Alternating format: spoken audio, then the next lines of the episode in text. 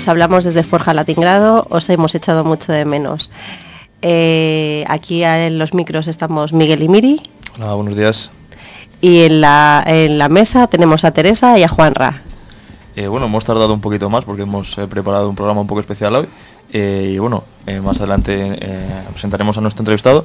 Pero si te parece vamos a hacer un poco una introducción de los temas que vamos a hablar a lo largo del, del programa de hoy. Sí. Para ya vamos poniéndonos un poco en tono. Bueno, eh, lo primero que vamos a, a hablar es ahora con, con todo el lío que hay eh, desde la dirección del ayuntamiento. Vamos a ver cómo se entrañan un poco desde dentro la- el funcionamiento de, de la alcaldía y de la, de la administración pública de Madrid. Y vamos a averiguar si esta administración está eh, destinada para beneficiar a los ciudadanos de Madrid o si a cambio hay algunos intereses que pueden ser un poco más, un poco más oscuros. Sí.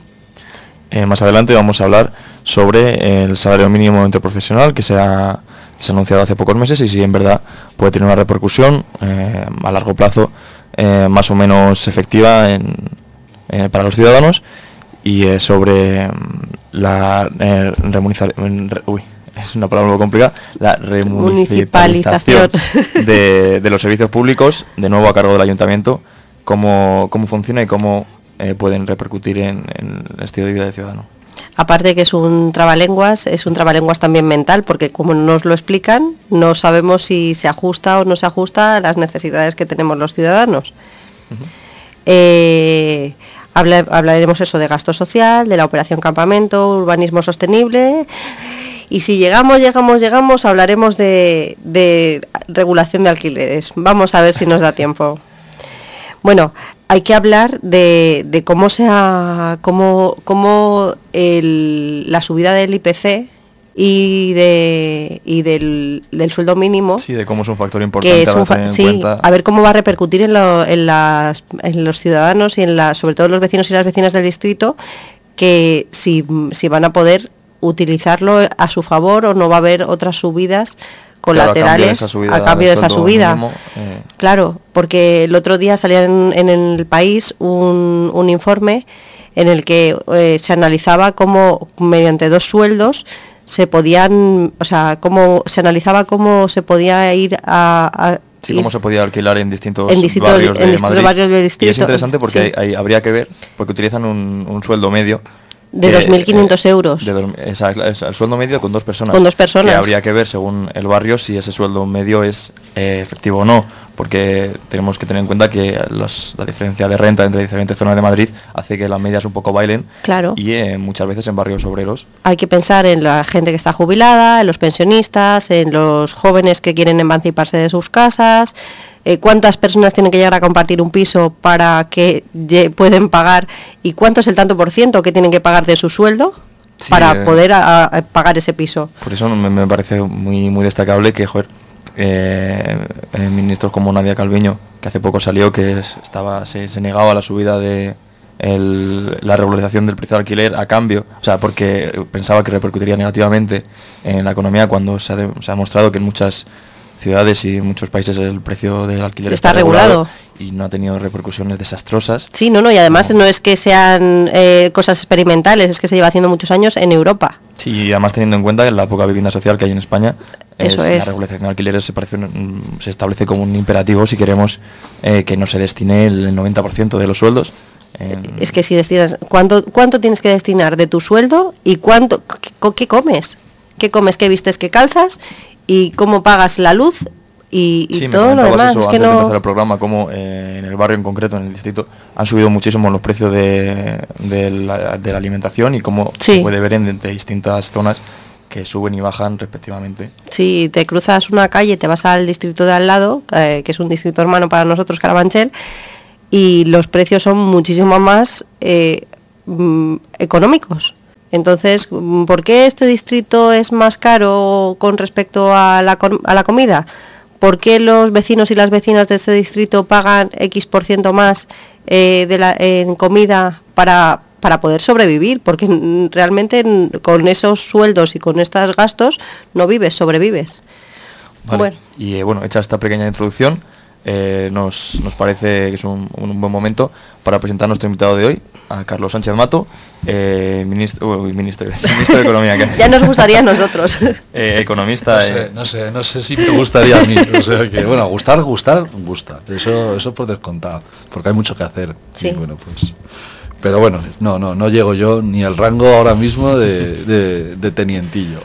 Bueno, pero no es suficiente, profesor en, la Complutense y eh, bueno, eh, como ex concejal de, en Madrid, eh, la primera pregunta que nos gustaría hacerle es que nos explicase un poco cómo funciona por dentro el ayuntamiento, si, si en verdad los mecanismos están preparados para facilitar las ayudas y la mejora del, nivel de vida de los madrileños o si hay algunas trabas que son un poco, lo hacen un poco más complicado. Además esta pregunta nos la manda mm. una persona que tú conoces, Alejandro, que nos estará escuchando. Pues, pues eh, es, eh, es una, una, pregunta que, mm, bueno, pues cargada de mucho, de mucho, de mucho contenido político, por eso la hace, la hace Alejandro. Pero, pero no la voy a poder contestar y, me explico. Voy a dar una, alguna, alguna pauta, pero es evidente que necesitaríamos bastantes programas para poder explicar de verdad cómo funciona el ayuntamiento. Lo que sí que quería decir ante esa cuestión es que las instituciones, todas ellas y también la más cercana a ciudadanos y ciudadanas, están precisamente eh, preparadas dentro de este sistema en el que vivimos, el capitalismo, precisamente para que sean lo contrario de eso que dicen eh, querer ser. ¿no? Eh, son mecanismos que dificultan la solución de esos problemas porque están planteados para que parezca que cambien las cosas para que no cambie nada. Con eso no estoy intentando introducir un elemento de fatalismo y decir que no se puede hacer nada. Claro que se puede hacer. De hecho, no da igual quienes nos gobiernen, ¿no? ni, en la, ni en el Ayuntamiento de Madrid, ni en la comunidad, ni en, ni en el gobierno central, ni por supuesto en las instituciones europeas. Pero más allá de eso, tal y como está la burocracia planteada, lo que intenta es evitar precisamente que se resuelvan los problemas de manera rápida. Sí, sobre todo teniendo en cuenta que en Madrid en concreto llevaba el lobby del PP Claro, claro, estamos hablando, bueno, eh, solemos decir desde el punto de vista político, pues que llevábamos pues prácticamente tres décadas de gobiernos de, de derechas en Madrid, pero también es alguna manera de engañarnos. Llevamos toda la historia con gobiernos de derechas. O sea, esa es la, eh, la, realidad, ¿no? Toda la historia desde que existe Ayuntamiento de Madrid, ¿no? Eh, por lo tanto, bueno, pues eh, tiene cierta lógica que se hayan adecuado ese tipo de estructuras, pues, pues, en interés de lo que precisan las élites que sean esas estructuras institucionales.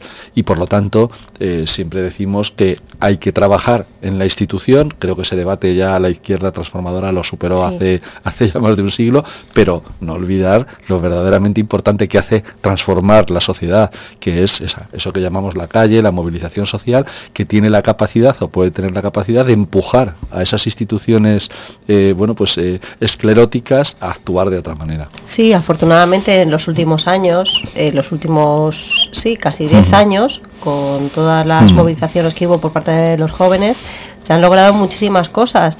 Mira tú que mm, eh, ¿quién nos iba a decir que íbamos a hacer una acampada en la Puerta del Sol? Mm. ¿Quién nos iba a decir que, que se iban a conseguir eso? Pues lo que tenemos ahora, un sueldo de 900, o sea, un sueldo mínimo mm. de 950 euros. Claro, todo ese tipo de, avances, como bien dices, nada nos han regalado, eh, eh, bueno, pues esas élites de las que hablaba antes, que no hayamos arrancado con lucha, ¿no? Y bueno, además, pues en, en este distrito y muy cerquita de él, pues hemos tenido una, una una cárcel en la que se reprimía precisamente a los que demostraron que para tener y conseguir el derecho a huelga había que hacer huelgas, ¿no? el compañero camarada Marcelino Camacho, ¿no? Eh, digo, como uno más de los muchos y muchas que fueron, que, fueron, eh, bueno, pues presos de la represión y que ese tipo de situaciones, pues bueno, pues en el momento actual estamos lejos de, poder eh, solamente felicitarnos, ¿no? Claro que ha, habido avances y hemos conseguido muchas cosas, pero luego también existen situaciones eh, como, como la aprobación de la Ley de Seguridad Ciudadana y modificaciones, eso que la gente conoce como Ley Que lo que pretende es que nuestra juventud y nuestra gente más madura pues le pueda dar reparo el protestar, el movilizarse y para eso, se, realizan ese tipo de mecanismos, claro. Bueno, pues eh, también te queríamos preguntar sobre la subida del, mm. salario mínimo. ¿Qué opinas sobre esta subida que ha habido progresiva? Porque antes de las elecciones hubo una pequeña subida y después de mm. las elecciones ha habido otra, con lo cual... Bueno, no, no, realmente es, la, más importante ha sido la anterior, este paso ha sido inferior ligeramente, pero daos cuenta que ha sido el 23% de subida, eh, bueno, pues eh, fruto de esa, de esa negociación que tuvo lugar para un acuerdo presupuestario que finalmente no, llevó, no, llegó a término, pero, mm, pero mereció la pena ese trabajo que realizamos y, bueno, pues tuve el honor de participar en esas negociaciones eh, representando a, a Izquierda Unida y, bueno, pues fue, era, una, era un principio básico para nosotros y nosotras. Eh, había unas resistencias brutales por parte eh, de los compañeros y compañeras del Partido Socialista eh, que de alguna manera pues sienten la presión muy cercana de, bueno, pues de esos poderes económicos y financieros que bueno, pues plantean que cada avance en ese sentido va a suponer pues un deterioro enorme de la economía capitalista. ¿no? Y es evidente que claro que cuando arrancamos una porción de eso que nos están expoliando en el salario de cada uno y cada una, lógicamente deterioras las condiciones de alguien. Es a cambio de que hay algo menos de beneficio por parte de las, de las empresas. Pero es que es una evidencia también muy importante que si la gente no tiene dinero para consumir, el propio capitalismo se hunde. Sí. Y bueno, ¿crees que este salario mínimo eh, a largo plazo puede tener un efecto real? No sabemos eh, con la subida del IPC, si crees... No, no, no, sí, eh, es evidente que la tiene, claro que la tiene, pero vamos, es una evidencia científica, desde el punto de vista de que siempre podemos eh, ver los resultados de una acción de política económica pensando en, o mirando hacia atrás y viendo qué es lo que ha ocurrido, o comparándonos con otras áreas económicas similares, otros países de la Unión Europea. Claro que no da igual tener en el momento actual 950 euros, porque después de esa primera subida de 23%, ahora ha habido esta de 5,5%. Números redondos, el 29% algo más, ha crecido el salario mínimo en el último año. Y claro, eso le molesta mucho a quién? Bueno, pues entre otras cosas a, 250 banqueros que ganan y banqueras que ganan más de un millón de euros. Es un informe recientemente publicado esta misma semana. Los propios informes eh, eh, públicos de las entidades bancarias dicen que hay 250 señores, sobre todo señores, señoros y algunas señoras, como por ejemplo Ana Patricia Botín, que cabeza ese ranking, que ganan 830 veces ese salario mínimo interprofesional. A esa gente les molesta que se suba el salario mínimo y además auguran problemas. Y es verdad que hay problemas cada vez que les arrebatamos una esquinita, pero claro, lógicamente es un tema también, además de justicia social, de la eh, mejora que permita eh, un funcionamiento un poquito menos eh, agresivo del propio sistema capitalista. Pero ¿crees que esto puede mm. luego afectar a que a que vayan a que vayan progresivamente subiendo otras cosas? O sea, suben el sueldo. no, no, depende de eso, no depende de eso por lo siguiente, depende más, tiene más que ver lo que ocurra con la inflación, otro tipo de políticas económicas y no el salario mínimo. No el hecho de que la gente tenga, pues en este caso, 50 euros más para gastar al mes. O sea, estamos hablando de que lo que afecta realmente es la, por ejemplo, o podría afectar, es la creación masiva de dinero que se está produciendo por parte de las, de las instituciones monetarias, del Banco Central Europeo. Eh, mirad, desde en la última, en los últimos siete años se han creado casi 4, billones y medio, billones con B. O sea, millones de millones de euros. Y eso eh, nadie ha planteado desde la ortodoxia liberal y desde las élites capitalistas que pueda producir algún tipo de efecto. Eso sí que produce eh, determinadas distorsiones. Lo que ocurre es que ese dinero no creo que os haya llegado a vosotros. No sé si os ha llegado. Mm, podríais abrir los micrófonos seguramente y preguntarle a la gente a ver si a la gente de nuestro distrito de Latina ha notado ese tipo de, eh, de inyección monetaria con la que yo estoy de acuerdo, pero no para que vaya a las instituciones bancarias, sino para que mejore la vida de la gente.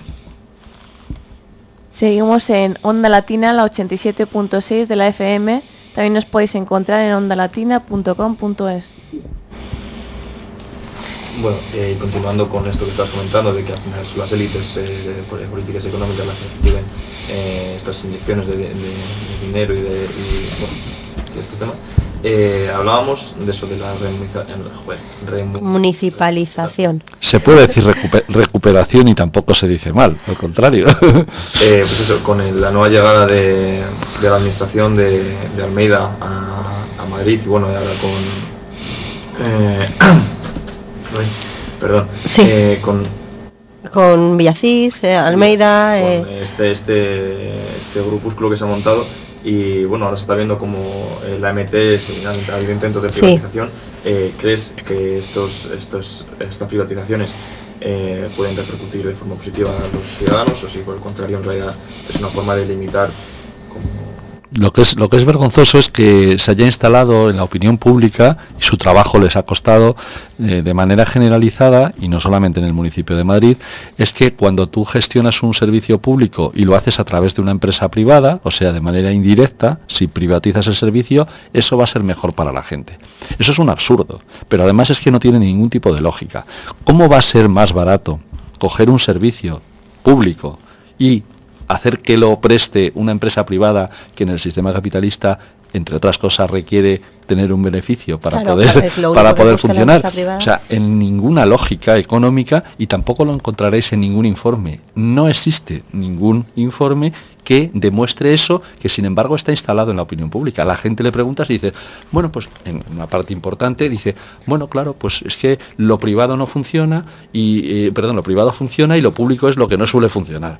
Y eso es radicalmente falso. Con eso no estoy diciendo que siempre lo público funcione bien, pero cuando lo público no funciona bien, lo que hay que hacer es que funcione bien, no privatizarlo. ¿Cómo es posible Porque que, mucha gente, mm. muchos ciudadanos se tragan el discurso ese de la privatización?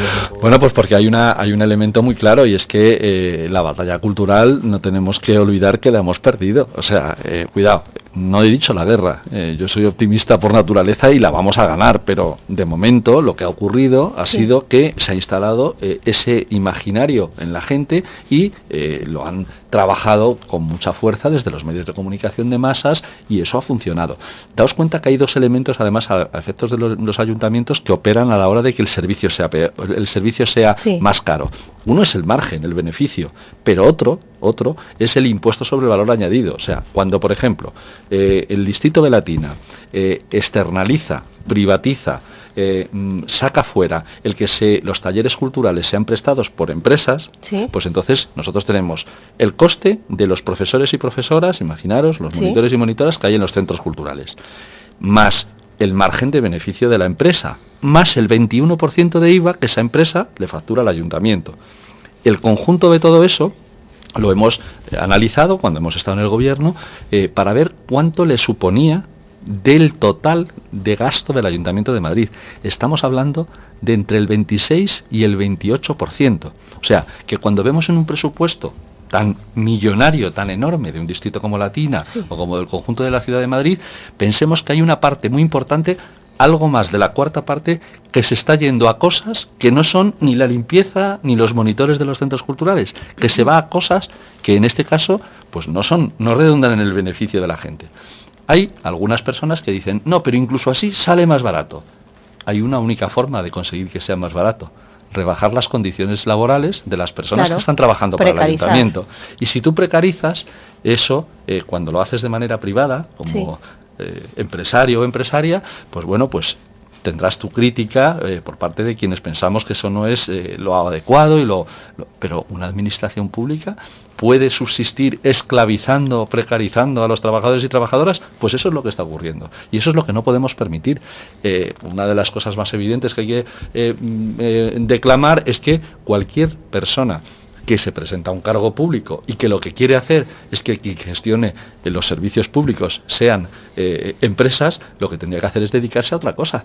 Vete al sector privado. Si te importa, o si tú vas a trabajar eh, durante un periodo de tiempo como cargo público, gestionando los servicios públicos, gestionarlos de forma directa, porque es más eficiente desde el punto de vista económico, pero sobre todo es mejor el servicio que se presta.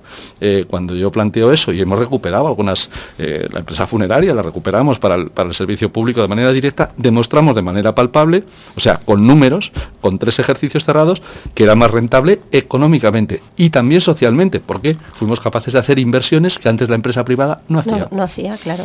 Pero hay muchos intereses detrás de todo esto. O sea, ¿por qué triunfa ese tipo de mantra? Pues triunfa porque hay gente muy poquita en la ciudad de Madrid y en el conjunto del Estado que eh, se lleva muchísimo dinero a nuestra costa con todo eso.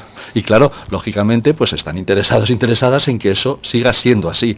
También están interesados esas mismas personas en que la gente no cobre más salario mínimo y están interesados porque tienen esa miopía que mm, aqueja eh, como enfermedad al sistema económico, a ese sistema capitalista del que hablaba. Esa miopía que no les hace ver más de sus propias narices. Eso les lleva a la muerte en el futuro, porque evidentemente cuando la gente está en peor situación, termina, llega un momento en que puede terminar por eh, cabrearse demasiado y decir que hay que darle la vuelta a las cosas. En primer lugar, eso tendrían que pensarlo. En la medida en que subamos el salario mínimo, estamos poniéndole una vacuna a los movimientos revolucionarios. tendrían que pensarlo.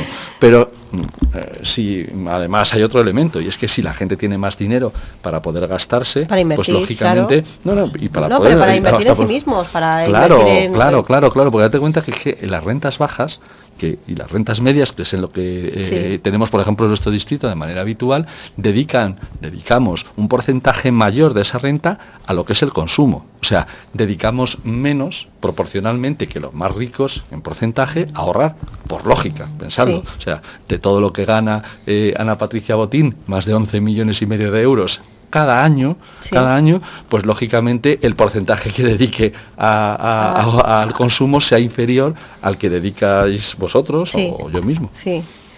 Te, te, queríamos preguntar también sobre, sobre una cuestión que a lo mejor vamos muy muy directos, pero era por sobre sobre el eh, cuando el superávit eh, no debía o no, o, sea, o no podía invertirse en gasto social eh, en la legislatura del ayuntamiento. Claro, lo que, lo que demostramos en el, en el mandato pasado es que dentro de las enormes dificultades de no tener la mayoría absoluta y de la enorme heterogeneidad de, eh, bueno, pues las diferentes sensibilidades que había dentro de la Madrid, es que teníamos capacidad de actuar de otra manera, incluso con el marco legal existente, con la institución eh, preparada precisamente para que no cambiaran las cosas y con toda esa legislación mm, hostil, aún así, pues conseguimos que en los tres primeros años el gasto social, la inversión social, se incrementara un 73%. O sea, en vez de reducirse, se incrementó.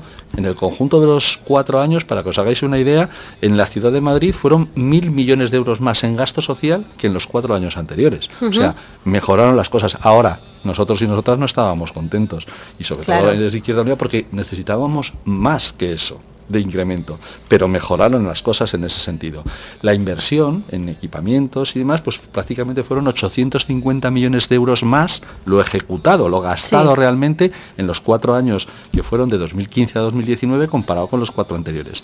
Pero era insuficiente, necesitábamos más. Y como queríamos gastar más e invertir más, pues tuvimos eh, eh, la oposición brutal del Partido Popular y de Cristóbal Montoro como ministro de Hacienda, claro, porque desde el gobierno lo que intentaron fue, eh, y lo consiguieron finalmente, pues por la, con la colaboración en este caso, desgraciadamente, de parte de Ahora Madrid, pues eh, era que paráramos, echáramos el freno como si los barrios de Madrid y los distritos como por ejemplo Latina eh, fuéramos unos manirrotos. Claro, eso era lo que defendían, pero se les caía el castillo de naipes cuando eh, nosotros al mismo tiempo que habíamos incrementado todo eso en el gasto social y en inversión, teníamos superávit, más de mil millones de euros cada año y habíamos rebajado la deuda el 52% en el conjunto de los cuatro años. 3.000 millones de euros menos de deuda. les hemos dejado. Claro, entonces daos cuenta que eso les rompía los esquemas. Es, yo digo, haciendo medio chiste, que les daba la vuelta a la cabeza como a la niña del exorcista, porque eran incapaces de ver cómo ese tipo de situación la podían eh, eh, conciliar porque decían, bueno, la izquierda, vale, sí, lo social, todo eso, pero lo arruináis las cuentas. Claro, eso es falso. Tan falso como lo de las remunicipalizaciones. Pero lo que ocurre es que le suele funcionar, pues empiezan Venezuela, Cuba y tal, cuando están absolutamente pues, disparates de ese estilo para intentar ocultar que en, la gestión económica que hicimos, dentro de ese marco capitalista, que aborrecemos, pero dentro de ese marco, éramos capaces de mejorar la vida de la gente. Dentro de las reglas del juego, en efecto, somos mejores. Se ganó, la, pequeña partida.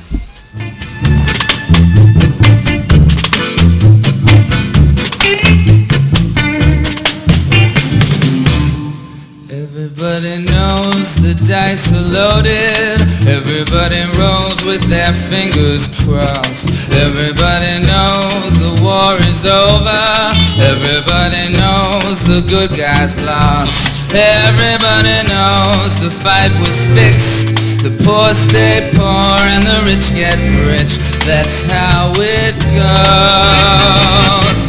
And everybody Everybody knows that the boat is leaking. Everybody knows that the captain lied. Everybody's got this broken feeling like their father or their dog just died. Everybody's talking to their pockets. Everybody wants a box of chocolates and a long stemmed rose. And everybody Everybody knows that you love me, baby. Everybody knows that you really do. Everybody knows that you've been faithful. I give or take a night or two.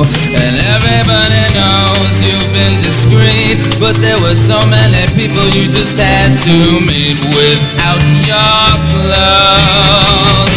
And everybody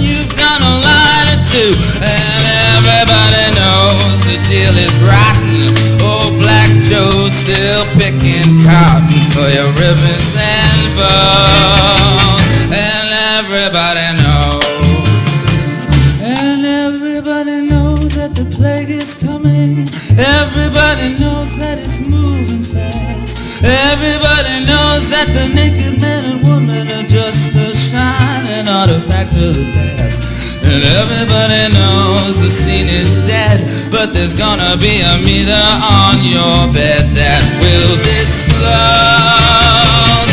what everybody knows. And everybody knows that you're in trouble. Everybody knows what you've been through. From the bloody cross on top of Calvary to the beach in Malibu. And everybody Take one last look at this sacred heart before it blows.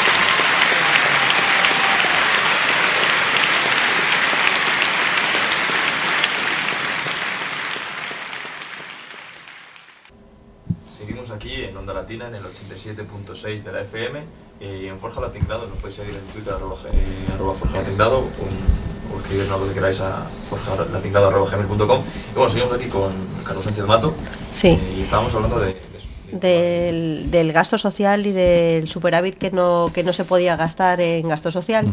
Claro, lo que, lo que mm, daos cuenta que ocurrió durante los, la década anterior es que eh, se culpabilizó a las administraciones públicas del exceso de gasto como si hubieran sido responsables de la crisis económica. De hecho, ¿cuántas veces no habréis escuchado, habrán escuchado vuestros oyentes, pues eso de que habíamos vivido por encima de nuestras posibilidades? Eso es radicalmente falso, pero no es que lo diga yo, que evidentemente lo digo, es que además los datos económicos de... ¿Qué es vivir por encima de tus Claro, posibilidades? en este caso, en este caso su planteamiento venía por la vía de que, bueno, pues la gente se ha endeudado, endeudado muchísimo, ¿vale? Decía. Sí.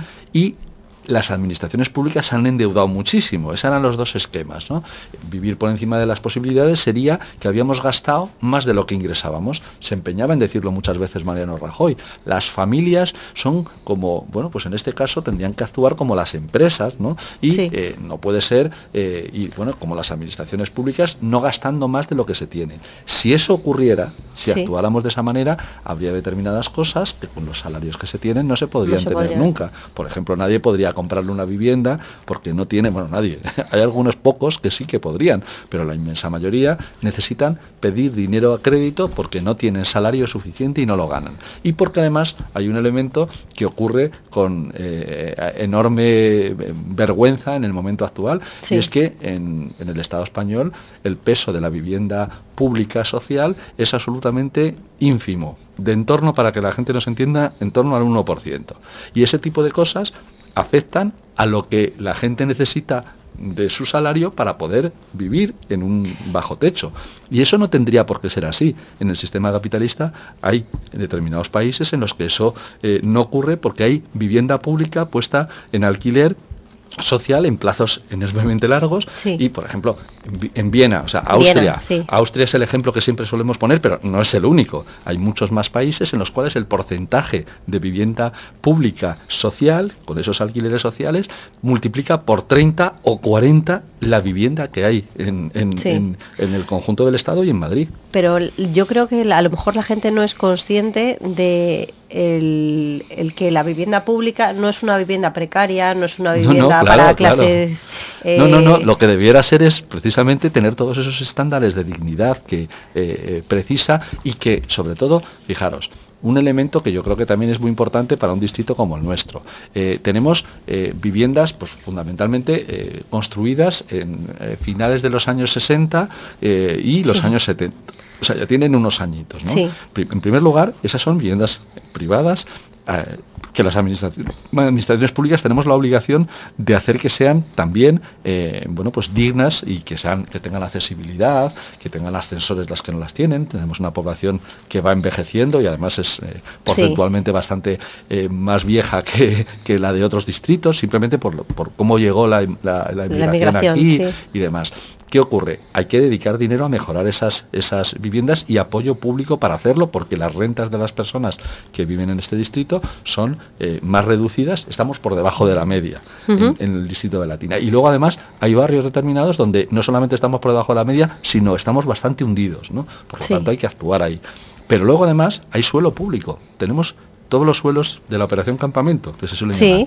¿Cómo puede ser que existiendo, o sea, que teniendo nuestra juventud un problema claro de precariedad, de acceso al mercado de trabajo en condiciones dignas y además de falta de vivienda, el suelo público, lo que se esté siempre ideando por parte de la derecha y en ocasiones también del Partido Socialista, que también ha contribuido Sí. a ello, pues en poner ese suelo público para que haya vivienda privada. Perdón, hágase vivienda pública en alquiler social barato, del orden como máximo de 100 euros. Eso es posible económicamente, pero hay que tener voluntad política de, en este caso, de querer afrontarlo y también saber que le estás pinchando el globo del negoción que hacen con el suelo público pues a los grandes a las grandes empresas inmobiliarias. Sí, En, en este tema se habla mucho de la, de la operación San Martín, el, el Nuevo Madrid, la está la gente más o menos al tanto, y Sí. hay, hay mucho re- revuelo, pero hablabas de eso, de la operación Campamento, que es, eh, lo tenemos ahí al lado de la Catedral de Ujú. Sí. eh, unos, eh, Unos terrenos eh, militares que había. Claro, claro, abandonados y que en gran parte han sido eh, transferidos al Ministerio de Fomento. O sea, ahora mismo, digamos, había hay eh, terreno que era militar que ha sido traspasado al Ministerio de Fomento a una empresa pública, la Sociedad Española de, para la Promoción y Equipamiento del Suelo, SEPES, Sí. y eh, esa, esa opción era, era como una mm, un paso intermedio para colocarlo en el mercado, o sea, para que haya empresas privadas que hagan negocio con él y hagan visos. A ver, todo el mundo entenderá que si eh, cogemos el suelo público y se lo pasamos a una empresa privada, que a su vez se lo da a otra empresa privada y intervienen ahí entidades Sí. bancarias, aumentan los precios. O sea, la burbuja no la pueden fomentar las administraciones públicas y eso es lo que han hecho de manera habitual. ¿Qué tendría que hacer la administración pública? Oiga, pues en el suelo público hacer vivienda pública. Creo que estoy diciendo una cosa con bastante sentido común, No, más no, allá no, de que tampoco se me ha ocurrido. y a que mí. sería y que sería beneficioso para muchas personas que no tienen la capacidad claro. y para los jóvenes que quieren Claro. emanciparse de casa de sus padres. ¿Sabéis cómo saldría, o sea, a cuánto saldría el construir esas viviendas eh, sin meter intermediarios que se ganen más dinero y que inflen los precios y demás? Pues la- la- los estudios que realizamos para también para la operación Campamento en su momento, como también para la, las- las, eh, la zona de Chamartín, eh, nos permiten hacer viviendas en unas condiciones no, mm, eh, no, no, no, no solamente no infraviviendas, sino viviendas de muy buena calidad eh, para alquiler social ligado a la renta en entornos que vayan entre gente que pueda no tener que pagar nada porque por renta no tenga que pagar nada hasta 200 euros al mes. Fijaros la diferencia. Tengo entendido que lo de la operación campamento empieza con, con Gallardón cuando está en el ayuntamiento en 2000 2005 a lo mejor Mm. y, eh, y se bueno se fue alargando y, eh, y Carmena eh, según tengo entendido tenía pensado en edificar un no sé qué tanto porcentaje de, de vivienda social pero no era un porcentaje demasiado de- demasiado elevado ¿por qué desde una administración en teoría tan progresista no se planteó una construcción de vivienda pública Pues des- desgraciadamente eh, mm, eh, había eh, enormes diferencias a la hora de, la- de abordar los temas urbanísticos con algunas personas que formaban parte del gobierno municipal y que tenían más fuerza y poder que Sí. el que os está hablando. Pero lo que algunos defendemos es que en este caso el porcentaje es muy sencillo de calcular. Si el 100% de esos terrenos son públicos, el 100% de los equipamientos que ahí se hagan son Deberían ser públicos. O sea, no es un mm, regateo. ¿Por qué regatear? No, no. Y cuando alguien dice, no, no, es que eso económicamente no se puede hacer, que no se puede hacer, técnica y económicamente, lo rentable es hacer eso, no venderlo para que luego eh, nuestros jóvenes y nuestras jóvenes no puedan vivir en el barrio, por ejemplo. Sí. Eh, es que es una cosa absolutamente absurda. No estamos hablando de un bien escaso. Hay suelo, hay suelo público.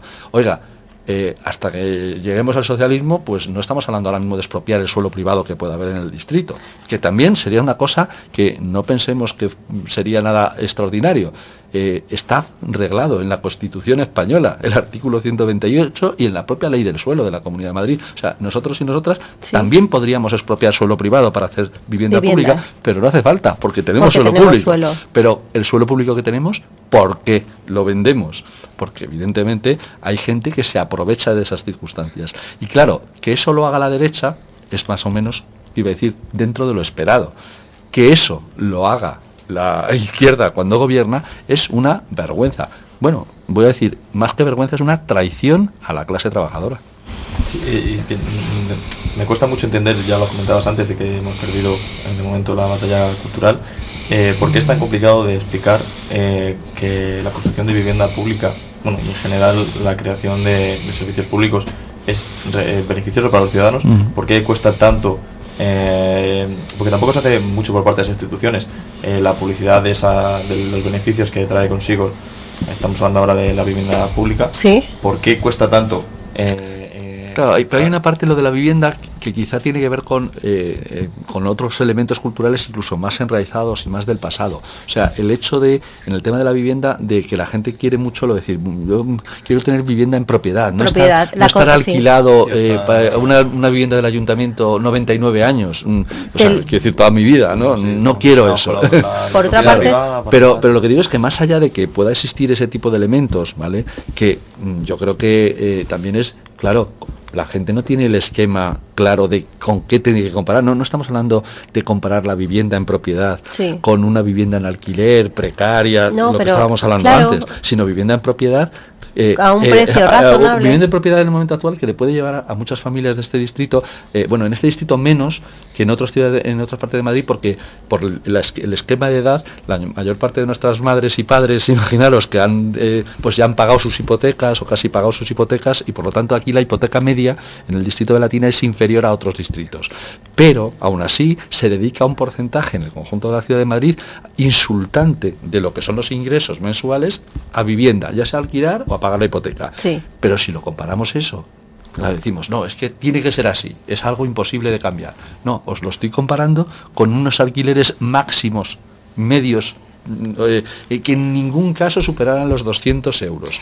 La, Claro. cuestión, la cuestión sería muy diferente. Claro, La cuestión sería muy diferente y es que todo el mundo podría acceder a ello. No te venderían la película que venden actualmente y han vendido durante mucho tiempo de es que comprarte sale más barato que alquilar. Claro, claro. Porque alquilar sería un beneficio pues para jóvenes, para eh, familias con Ujú. rentas bajas, Ujú. para jubilados, para pensionistas. Y oye, que uno quiere tener una vivienda en propiedad determinada y demás y que quiere gastarse el 80% de su sueldo, que lo haga. Ahí- pero, ahí. pero que todo el que quiera, pues pueda tener eso que es un derecho, el de la vivienda. Hay alternativas como la vivienda de protección oficial que también Sí, pero yo lo que, lo que os digo es que me parece un sucedáneo que no deberíamos comprar desde el punto de vista discursivo el hecho de que en el suelo público se haga vivienda de protección oficial y se venda. No, no, no, No, no, o sea, no.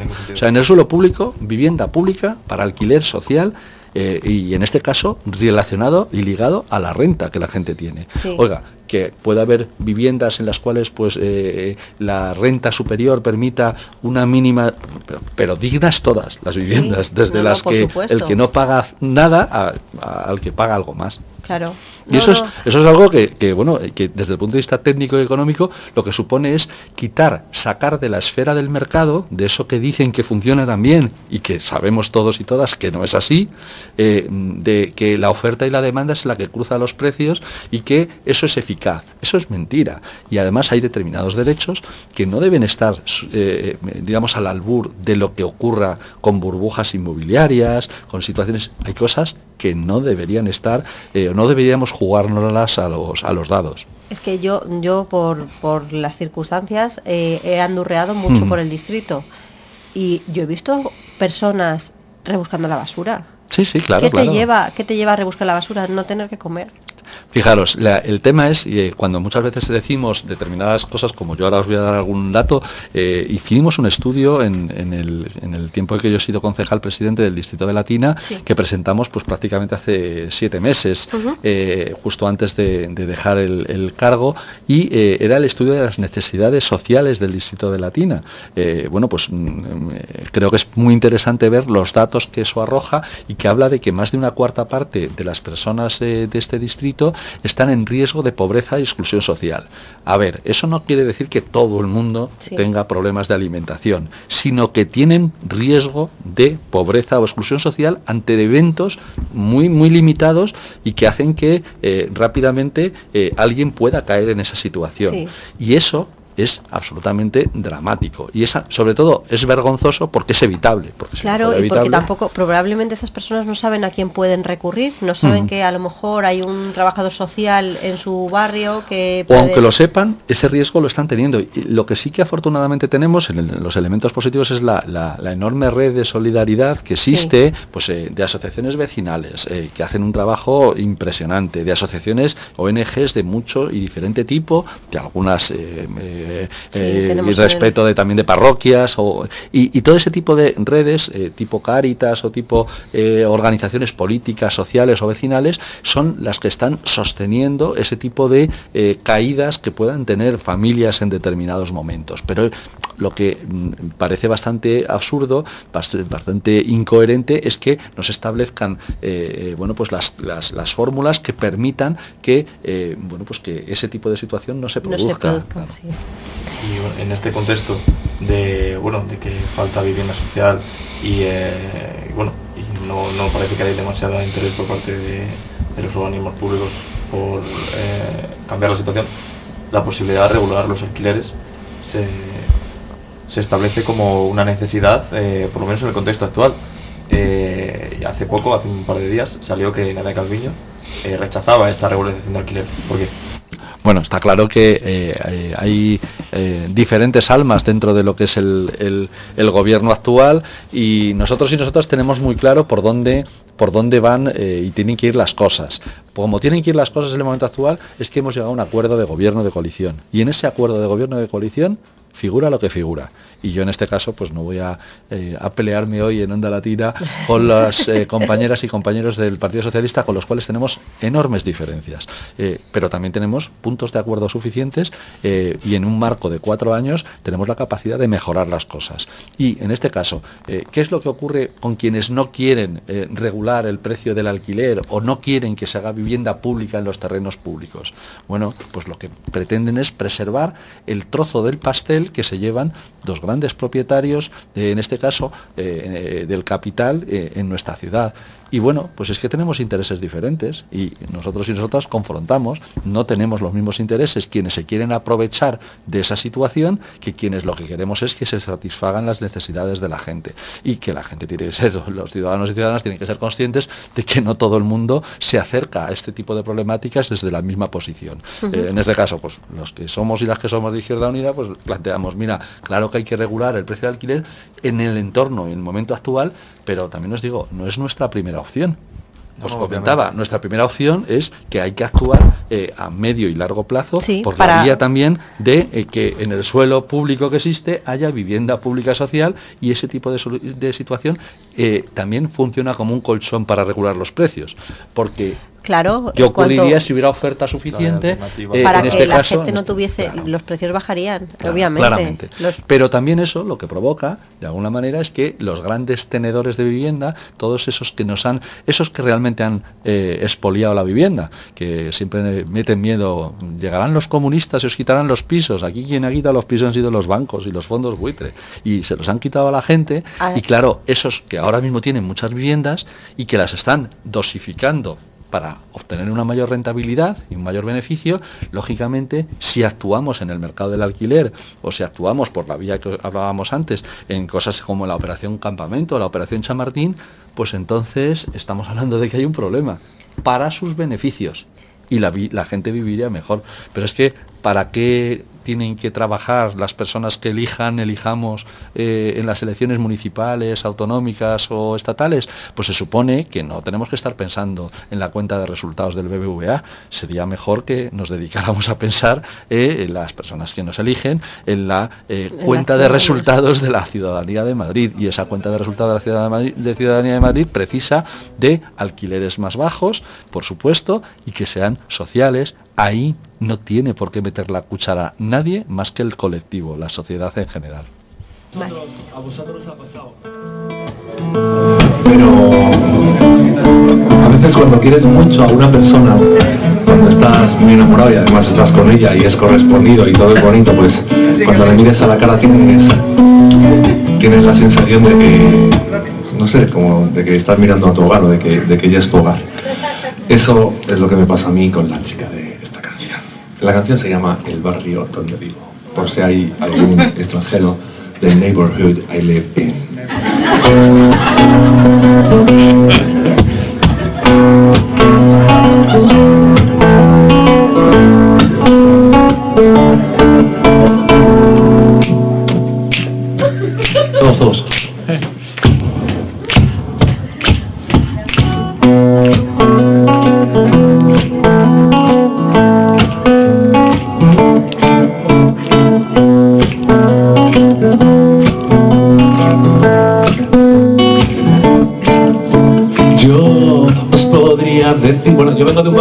Aluche, ¿vale? Aluche se llama mi barrio. Ahí está una amiga mía, te la digo a ti, coño, claro. Para. Yo os podría decir que vengo de Madrid, pero os estaría mintiendo. Barrio donde yo nací, pero no es el que ahora frecuento. Mi casa está en otro lugar, mi habitación no da hacia mar, mi habitación da hacia el universo y no tiene código postal si no te has dado cuenta ya. Espera que ahora mismo te lo cuento y yo cambié de dirección porque sus ojos son, lo juro, el barrio donde yo. Su cuerpo es la nación a donde me llevó el mapa del tesoro. Y es que sus piernas son dos calles que llevan a una fiesta, sus manos son el parque donde mis sentidos juegan. No me mandéis postales a mis antiguas señas, quien quiera dar conmigo debe preguntar por ella. Y es por eso que también cuando regreso hacia el hotel en cualquier sitio tras cualquier concierto me siento un extranjero más porque mi nacionalidad no es un lugar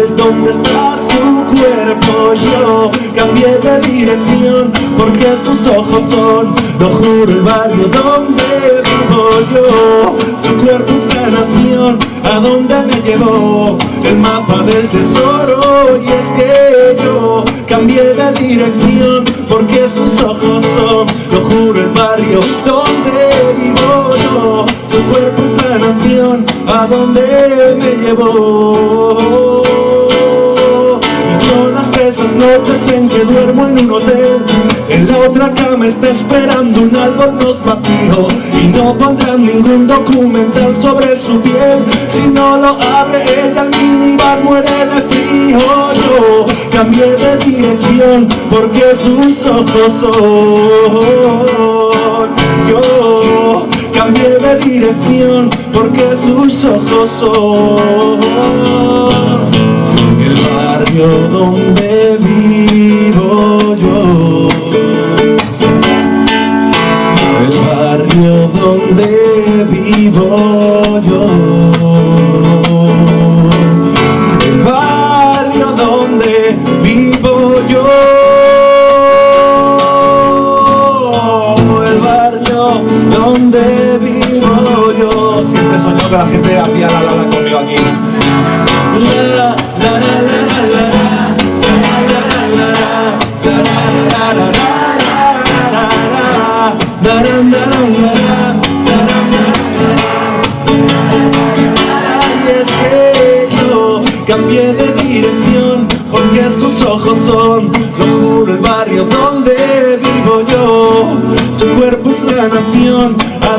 me llevó el mapa del tesoro. Y es que yo cambié de dirección porque sus ojos son.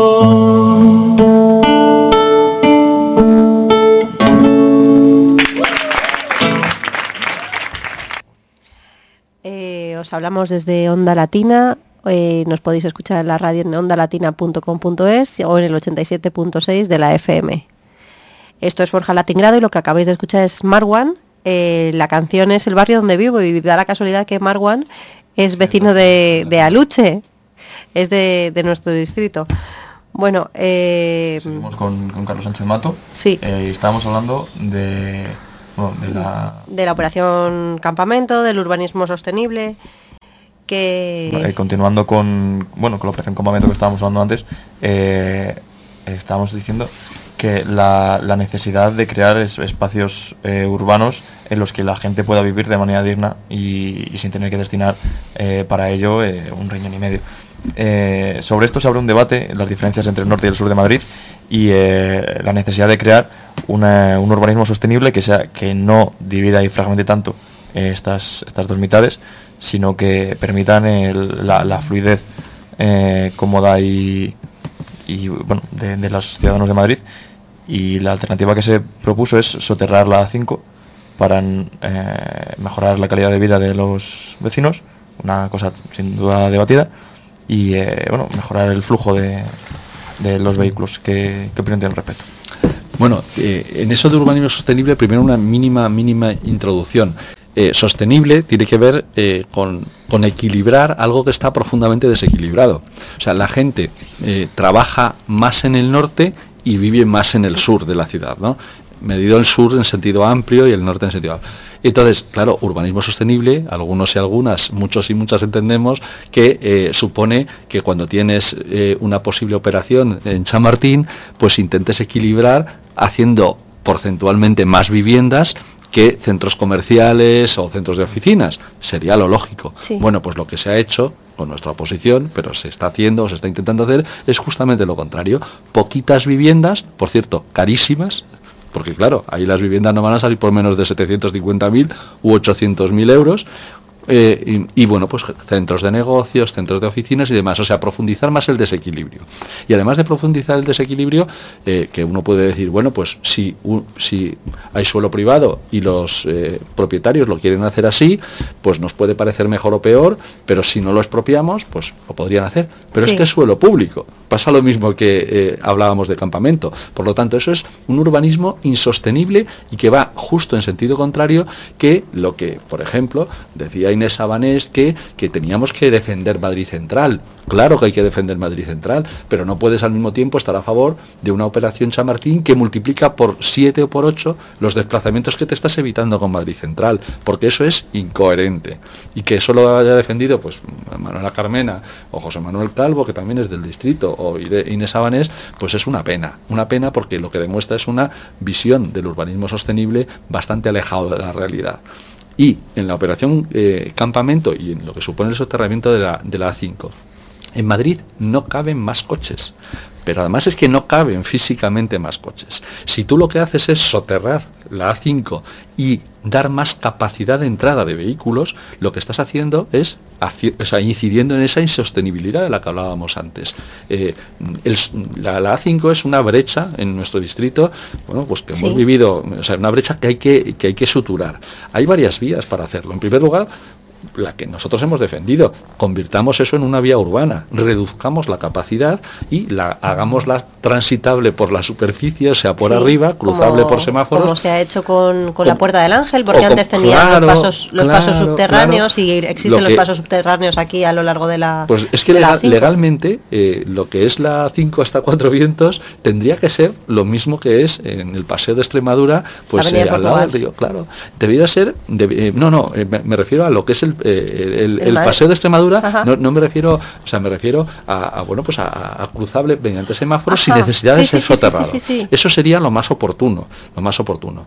Eh, mm, fijaros, ahora os hago, hago un planteamiento y eso es lo que defendemos, por ejemplo, desde Izquierda Unida. Oiga, hágase, reduzcase la capacidad y eh, pues pónganse semáforos y transítese por encima y convirtamos en eh, esa... Claro, eso supone que entran menos vehículos y eso no lo puedes hacer sin que se potencie el transporte público para permitir que la gente pueda entrar de manera adecuada. Eso hay que hacerlo de manera simultánea. Claro, si la Comunidad de Madrid, cuando estábamos actuando en ese sentido, Sí. lo que hacía era sabotear de manera bastante evidente ese tipo de actuación, pues lógicamente pues es más difícil. Tú no puedes eh, simplemente reducir la capacidad del vehículo privado eh, sin darle la alternativa de transporte público. Bien Claro. sabéis, creo, y saben los Claro. eh, la gente de nuestro distrito, cómo va la línea 5 para enlazar con la 10 por las mañanas, Sí. porque es una cosa, y cómo va la propia C5, la, la- la- la línea de Renfe de cercanías que viene de, de Móstoles, etcétera, ¿no? Entonces, eh, hay que potenciar el transporte público y hay que reducir la capacidad de entrada. Eh, soterrar los vehículos para no verlos y meter más vehículos en el centro de Madrid es un disparate mayúsculo. Y que bueno pues llegará un momento en que los problemas de contaminación ya gravísimos que tenemos pues nos supongan todavía más dificultades entre otras cosas pues con algo que eh, mira para una cosa que hace bien la Comisión Europea que nos multa multa a los países y a Sí. las ciudades cuando eh, superamos los estándares de contaminación porque es un tema de salud pública. A mí me llamó mucho la atención que hace poco tuvieron que poner el límite de velocidad en la M30, que era tan tan horrible cuando lo hacía el gobierno municipal anterior. Sí, y bueno, era lo tan- tema de los protocolos anticontaminación, cuando antes se, se anunciaban en la época Claro. en la que gobernábamos nosotros y nosotras, pues se anunciaban la noche anterior, porque era cuando saltan los, o sea, los, los- los- las alertas e intenta retrasar lo más posible el- la, la imposición de restricciones de tráfico. Bueno, pues antes era un caos, o sea, era un caos, me refiero desde el punto de vista de los anuncios de los medios de comunicación, ah, esto es tremendo, y ahora pues se hace No, sin se ningún hace tipo de problema. sin problema, ¿no? eso es. Claro, pero, pero mucho menos de lo que debiera hacerse. O sea, más allá de los indicadores y de la aplicación de los protocolos, lo que ocurre es que hacia dónde estamos caminando como ciudad. A meter más vehículos en el centro de Madrid. Pero eso- no se suponía que el Madrid Central, que ahora actualmente no se llama Madrid Central, se llama Sí, Madrid sí, 360, 360, sí. porque no, no era viable llamarlo Madrid Central porque era el de Mm. del gobierno anterior. Es una cosa que me llama mucho la atención, el Mm. cambio de nombres de las cosas para anular las anteriores. Eso es efecto de los trileros, no es otra cosa. Sí, pues eso se suponía que se iba a ir agar- agrandando progresivamente para dar Claro. más calidad a, a todos los barrios, no solamente a la almendra central. Y con esto, o sea, con lo que estamos hablando del soterramiento de la 5 y con la, la- o sea, con, con que entren más coches dentro de la ciudad de Madrid, sería completamente inviable. Es que ese tipo de planteamientos que tienen que ver con, eh, además, la defensa por parte de Partido Popular, Ciudadanos, Vox, eh, bueno, pues de ese planteamiento como que mm, es fruto de la libertad. Oiga, Sí. que cada uno haga lo que le parezca oportuno, nos llevaría a una cosa que mm, yo creo que cualquiera de vuestros eh, oyentes de Onda Latina lo entenderá perfectamente. El planteamiento es, oiga, eh, pues quitemos los semáforos. Que ya, que cada uno como pueda, o sea, el que más pueda, que más lleve. Fijaros, eh, el- el- cada, la ciudad está repartida de una manera absolutamente injusta también desde ese punto de vista de la movilidad. Hay mucho más espacio en porcentaje del, de- del suelo usado para el vehículo privado Sí. que para lo que es eh, los tránsitos más habituales, que son o en transporte público o andando. O sea, eh, hay muchas situaciones que lo que revelan es que hay un desequilibrio también en eso. Claro, lo que no puede ser es que en, los, en las fases siguientes, hacia donde caminemos como ciudad, sea a darle todavía más espacio a ese vehículo privado, que en este caso, ya digo, además tiene un problema gravísimo desde el punto de vista de los efectos que salud pública tiene eso para la gente. Eh, bueno, salvo si eres eh, Díaz Ayuso, que consideras que la contaminación no mata y no hace ningún tipo de daño, ¿no? No. Que se lo diga a todos los problemas que a, a las personas que tienen problemas respiratorios, Respiratorios. y que eh, bueno pues que, que- que sufren las consecuencias de eso pero lo sufren los que tienen problemas y las personas que tienen problemas respiratorios y todos los demás o sea ese claro, tipo porque de progresivamente todo el mundo va a tener problemas Claro, respiratorios. y hay muchísimas eh, eh, cosas que se pueden hacer para eso y pasan entre, entre otras por reducir esa capacidad de entrada de los vehículos, ampliar eso, ese Madrid Hacer central. parkings disuasorios. Claro, y, y también, fundamentalmente, mejorar el transporte público. No, en nuestra supuesto. época, claro, en nuestra época, fijaros, compramos 1.300 autobuses. Cuando llevábamos, en los cuatro años anteriores, no habían comprado ni uno. Pero si el lo- problema es que se compran los autobuses, pero es que luego se van despidiendo los autobuseros. Claro, bueno, o en este caso, o sea, afortunadamente, gracias al, al fuerte trabajo y la movilización social y sindical, y específicamente de las movilizaciones impulsadas por la plataforma sindical, pues han conseguido grandes avances. Pero lo que digo es, en este caso, no es un tema solamente de que haya autobuses nuevos, sino Sí. también de poner más frecuencias en los Claro. autobuses. Y ahí teníamos la oposición, yo fui consejero del Consorcio Regional de Transportes, y en la Comunidad de Madrid vetando parando el que se pusieran más frecuencias de autobuses, como de metros. Si tú pones más frecuencias, la gente lo usa más. Claro, eh, los argumentos que tenía el Partido Popular y Ciudadanos básicamente eran los siguientes. Son de verdad de absurdos, Demenciales. demenciales, es decir, no, si determinada línea de autobús, pues bueno, pues mm, eh, tiene muy poquitas personas en la parada. Claro, si tú pones frecuencias de que pasan cada 20 minutos, pues lógicamente la gente pues busca otra opción. Claro. Si puede la del vehículo privado, la del vehículo privado. Y si, y cuidado, también hay gente que cuando le quitas la frecuencia o le dificultas por edad, por dificultades de No movilidad, no el autobús, usar. pues enclaustras a gente en barrios que no les permite salir casi de sus casas por esa dificultad. Fijaros lo que conseguimos, eh, decían, bueno, ¿para qué unir de manera directa en autobús eh, el barrio de Aluche o las Águilas con el, el hospital clínico? Sí. récord de viajeros. ¿Vale? ¿Por qué? Pues porque tenemos a muchísimas personas que tienen que hacer ese tránsito, facilítaselo. Y ese tipo de cosas, además de mejorar los índices de, de contaminación y la, sa- la- la respirabilidad del aire, pues además, además le mejoran eh, la capacidad de moverse a las personas que, Que con tienen esto se ha alargado el 138, se ha eliminado la Mm. línea 117, Mm. pero por lo menos no se ha duplicado, o sea, se, Sí, ha, sí. se ha hecho una vía coherente. Claro. Sí, o sea, gracias a la movilización pues, Sí, de sí, por supuesto. los tra- vecinos, trabajadores, trabajadoras, el las asociaciones vecinales han hecho un trabajo maravilloso. La asociación vecinal de Aluche específicamente le quiero hacer, la de Lucero. sí. Te- son los vecinos y el- Tenemos los unos vecinos los que- los que maravillosos. para movilizar Mm. eh, eh, pues eh, lo que no están haciendo las administraciones públicas. Bueno, se nos está acabando el tiempo. Sí, se Eh, nos está quiero acabando el hacer, tiempo. Eh, bueno, Hablar de, sí, las convocatorias y, y esto. Y ¿Qué? lo primero, Carlos, agradecerte muchísimo que hayas venido a hablar No, con agradeceros nosotros. a vosotros y a vosotros el que, el que hayamos tenido este rato. La verdad es que eh, desde Onda Latina te estamos estamos súper agradecidos y Sí, de, muy, muy interesante todo. Sí, no- nos encanta hablar contigo. Siempre se nos hace corto, Bueno, siempre. Y comentar que el domingo próximo hay una Hay una convocatoria. una para sí en los jardines de, de Yolanda González. Eh, el próximo domingo os esperamos allí. Y recordaros que los centros culturales ahora es la segunda, el segundo trimestre de centros culturales. Podéis acercaros si os interesa algún algún curso o os interesa saber ¿Algún taller? algún taller, sí. eh, que ahora os podéis volver a matricular en los centros culturales, así que acercaos por allí, preguntad si hay plazas, porque mucha gente se da baja en diciembre y en enero hay plazas libres, así que por favor acercaros y ya sabéis que son, son de calidad, son del distrito y vais a, vais a disfrutar un montón con ellos. Perfecto, pues, pues muchas gracias a Carlos, muchas gracias a Teresa y nos vemos en el próximo programa. Hasta luego.